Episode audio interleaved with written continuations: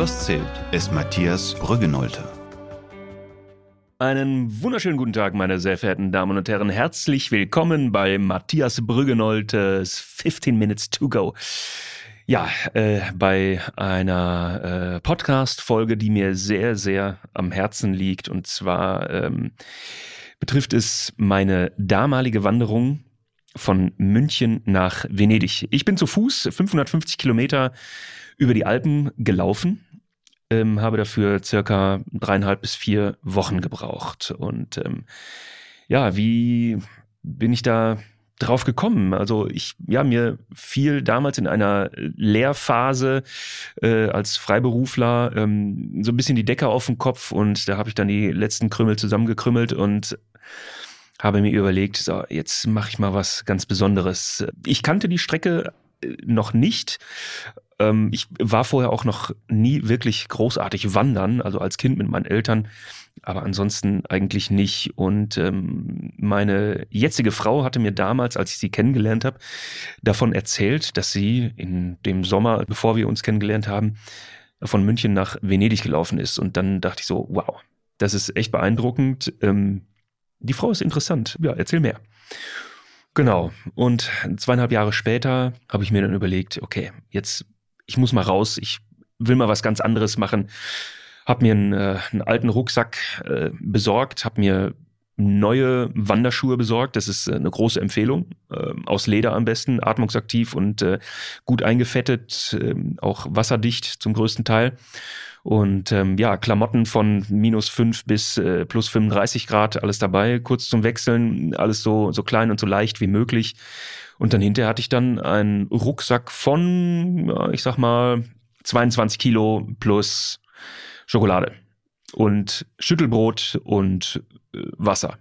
Genau, ein Wasserschlauchsystem hatte ich dann dabei. Ich hatte dann immer sowas zum, zum Aufschrauben, dass man dann äh, so eine Wasserflasche anderthalb Liter hatte ich dann links und anderthalb Liter rechts und dann brauchte ich das hinterher an irgendwelchen Quellen nur aufzufüllen und ja, dann ging es dann halt los. Ja, und ich sehe hier, ich habe meinen ähm, meinen Wanderführer mitgebracht. Ich sehe schon hier die Namen und mir bricht wieder das Herz. Da Tuxer Jochhaus, Olperer Hütte, Stein. Da habe ich super Schnitzel gegessen in Pfunders, in Lüsener Alm, Schlüterhütte, da gab's tollen Käse, Boe-Hütte in über 3000 Metern Höhe. Die äh, zum Fedaya sehen Allege, da sind wir schon in Südtirol. Tissi-Hütte, da äh, ja, habe ich äh, einen Heiratsantrag formuliert, äh, den ich dann zwei Jahre später meiner Frau vorgelesen habe. Oh Gott, oh Gott, das ist so. Oh. Und ähm, ja, Passo Duran, Pian de Fontana und dann geht's auch schon, sind wir schon in Italien, Belluno, wunderschöne Stadt mit äh, venezianischem Flair und dann nach Lido di Jesolo, äh, der Ballermann Italiens und äh, dann eben rüber nach Venedig, ja, und es ist eine, eine ganz wahnsinnige Erfahrung, eine wahnsinnig tolle Erfahrung, die ich da gemacht habe. Wichtig ist einfach das Equipment und äh, wichtig ist der Wille.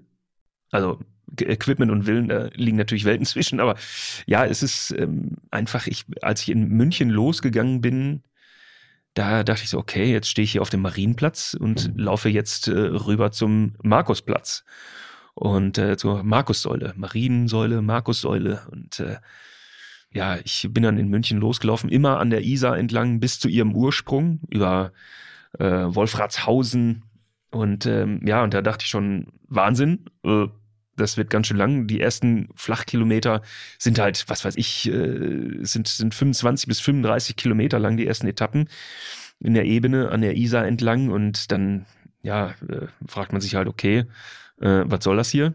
Aber zum Warmwerden war das schon echt gut. Also um auch die, die Schuhe dann vernünftig einzulaufen, um bei Wind und Wetter halt äh, nicht schon irgendwelchen Gefahren ins Auge zu blicken, ist, sind dann die ersten drei Tage im Flachland oder zweieinhalb Tage im Flachland schon ganz gut. Also viele Mücken waren unterwegs, ähm, aber da kommt man schon äh, sehr auf den Geschmack, sage ich mal. Und man sollte einfach, wenn, wenn man es halt nicht hat gerade, dann äh, sollte man aber trotzdem weiterlaufen, um einfach in der Ferne den Bergen entgegenzukommen. Und äh, am Horizont sieht man immer so ein bisschen, ne, wenn man schon mal in München war, äh, dann sieht man ja schon immer so bei gutem Wetter den, den Alpenkamm und äh, oder die Voralpen und das ist schon echt atemberaubend. Und jeden Tag kommt man da so ein Stückchen näher.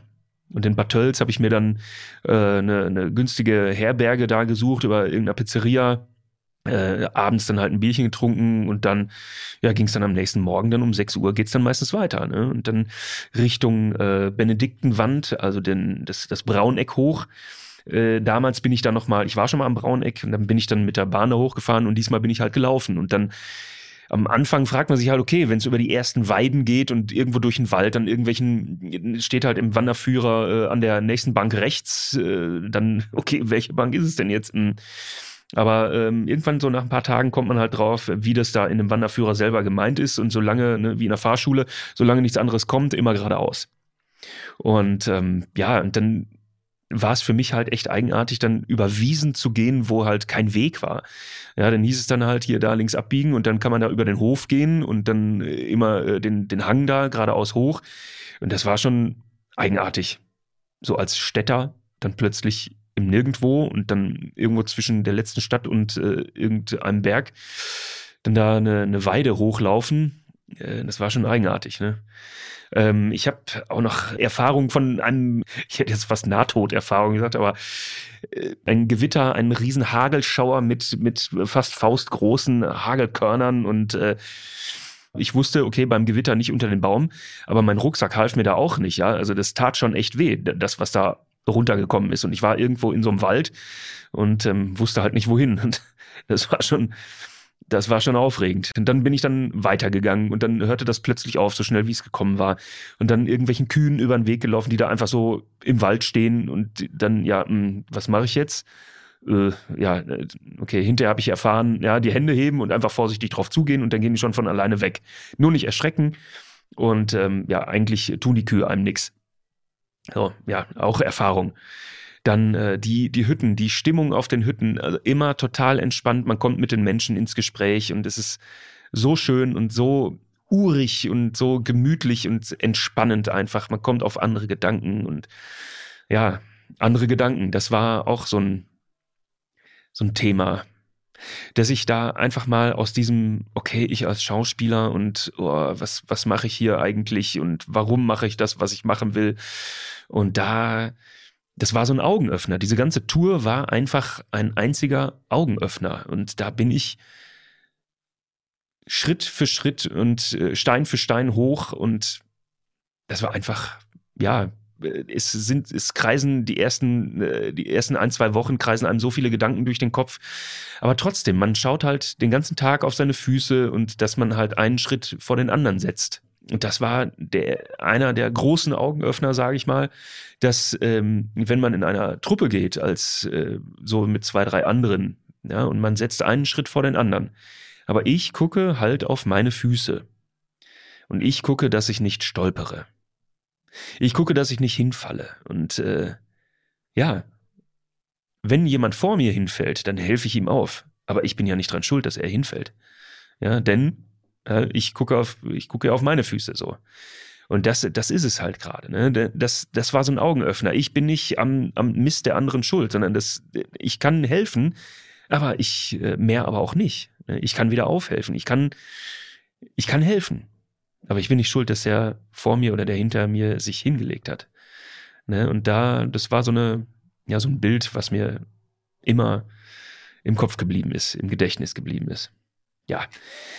Gut, ähm, Bemerkenswert war einfach auch, dass ähm, ja diese diese großen Temperaturunterschiede, also ähm, vor allem ähm, äh, Nordalpen, Südalpen, äh, dass man oder dass ich dann, als ich äh, in Tirol war, in Südtirol war, dann war es plötzlich Sonne. Man war quasi über dem über dem Alpenkamm drüber und ähm, plötzlich schien nur noch die Sonne. Das war echt erstaunlich. Wohingegen man so, äh, oder wir im, im Karwendel in den, in den Nordalpen, äh, so alles bis Südtirol hin, da war halt mal Sonne, es war, es war Hochsommer, ne? Juli, August so. Und da hatten wir immer mal wieder Regen. Es war häufig bewölkt, es war neblig, es war diesig, es war äh, ja immer grundsätzlich ziemlich feucht. Und ähm, da bin ich dann auch ähm, zwei Wanderern begegnet, die dann in, ähm, in Straßenschuhen da hoch sind und äh, auch die Tour, genau die Tour gehen wollten, auch mit großen Rucksäcken beladen, zuzüglich noch mit Zelt und Dosenfutter und allem Möglichen beladen, in ganz normalen Straßenschuhen, beziehungsweise so, so modischen äh, Lederschnürern, sage ich mal. Ne? Ja, das sind ja hier Baustellenschuhe so ungefähr und äh, nee, nee, das, die sind schon super zum Wandern. Ne? Und ich sage, Leute, das ist doch nicht euer Ernst. Und dann, ähm, dann irgendwann drei Tage später bin ich denen dann wieder begegnet. Der eine war total fertig, der andere trug schon das halbe Gepäck von dem anderen und sagte, dem fällt das Fleisch von den Füßen. Also das geht halt gar nicht. Nächstes Jahr. Hm ja, ja, wir wollen jetzt nach Innsbruck und, äh, und uns da neue Schuhe kaufen oder von, oder von da aus direkt den Zug nach Hause und dann nächstes Jahr nochmal einen neuen Anlauf starten. Also es war auch schon so eine Geschichte. Ai, ai, ai. Ach ja. Und dann sind wir dann ähm, dann in Südtirol, da schien dann halt größtenteils die Sonne. Dann äh, ging es dann auch äh, über, über Pässe, ähm, über die, über das äh, Pfitscherjoch. Und das war, das war auch so eine, also atemberaubend, diese ganze Landschaft da oben, dann alles über zweieinhalbtausend Metern bis dreitausend Metern Höhe und dann das, das Pitscherjoch, das ist dann halt so eine, nee Quatsch, na, Entschuldigung, das war die Friesenbergscharte und die Friesenbergscharte, ja, ja, das, also da hatte ich, da hatte ich das erste Mal richtig Schiss. Es war ultra steil da. Also da sind wir dann da, den, den Hang hoch und plötzlich war das ein Grad von wenigen Zentimetern. Ja, also, dass man da einfach mal drüber steigen konnte, wie über eine Leiter. Und dann ja, und dann da halt einen unglaublich steilen Hang in Serpentinen wieder runter, immer an irgendwelchen Drahtseilen festgehalten und so. Das war schon spannend. Also wenn man halt auf seine Füße achtet, dann kommt man auch heil an. Ah, und dann, ja, ging es dann ähm, zum Pitzboe äh, in der, in der Seller-Gruppe, da, das sieht aus da oben wie eine Mondlandschaft. Also das ist ein, die Seller-Gruppe ist halt ein, ein Kalksteingebirge, das in einer, in einer Eiszeit äh, entstanden ist und ein Überbleibsel halt ist. Also es war ein, ein, ein Atoll quasi, ein ehemaliges Atoll. So, und äh, sehr viel, einfach nur grau, alles grau. Da habe ich mich dann verlaufen. Und dann gab es dann noch eine, eine Route, die hieß äh, 666. Und da dachte ich so, okay, hm, Number of the Beast, tja, Ah je, hoffentlich ist das kein Omen hier. Aber ich bin dann nochmal äh, runtergekommen. ja, und dann, und wir waren so motiviert, dass wir da teilweise anderthalb Tappen eh gelaufen sind. Also tatsächlich anstatt, anstatt acht Stunden sind wir dann zwölf Stunden gelaufen, weil wir so voller Elan waren, ja, und das schon nach, nach, nach zweieinhalb Wochen äh, schon gelaufen. Ja, das war der Wahnsinn nach einer Woche wusste ich schon, äh, oder wusste ich schon, ich will weiterlaufen. Da kamen wir nach einer Woche in der Einöde, kamen wir dann runter nach, äh, nach Wattens und, äh, und da wollte ich, da wollte ich weiter, weil ich dachte so, diese Urbanisation hier, das ist einfach fürchterlich. Diese ganzen LKW, Ampeln, äh, Supermärkte, alles Mögliche, das war mir alles zu viel. Und da hab ich, also ich hatte einen Kloß im Hals, ich wollte weiter, ich wollte weg. Aber ich musste mich ausreden, ich musste einen Tag Pause machen und dann ging es dann weiter. Und äh, ja, nach der, nach der Seller-Gruppe, da ging es dann auch schon langsam Richtung Belluno. Ja, und äh, Belluno einfach eine wunderschöne, italienische, äh, venezianisch anmutende Stadt. Ganz, ganz schön, ganz, ganz toll. Und äh, ja, dann lag ich am Strand von Lido di Jesolo. Das war auch wieder so ein Kulturschock.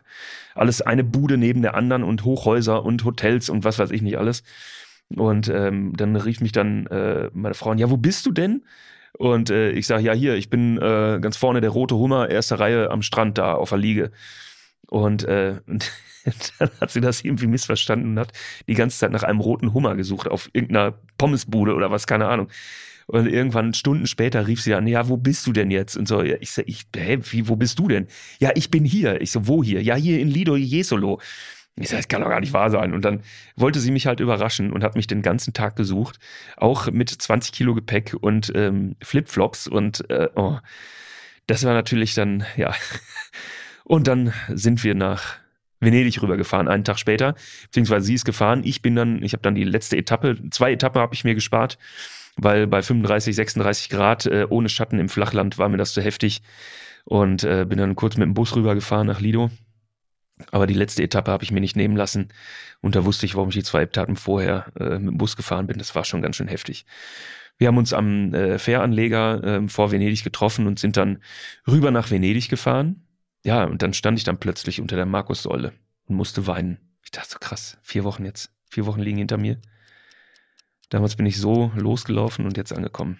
Tja, meine Mutter rief mich an, würdest du es nochmal machen? Ich sag ja. Hätte ich das Geld und die Zeit, ich würde auf dem Absatz kehrt machen und wieder zurücklaufen. Habe ich bisher noch nicht geschafft. Ich nehme es mir aber vor. Vielen herzlichen Dank fürs Zuhören und äh, ich hätte gern noch mehr erzählt. Bis dann.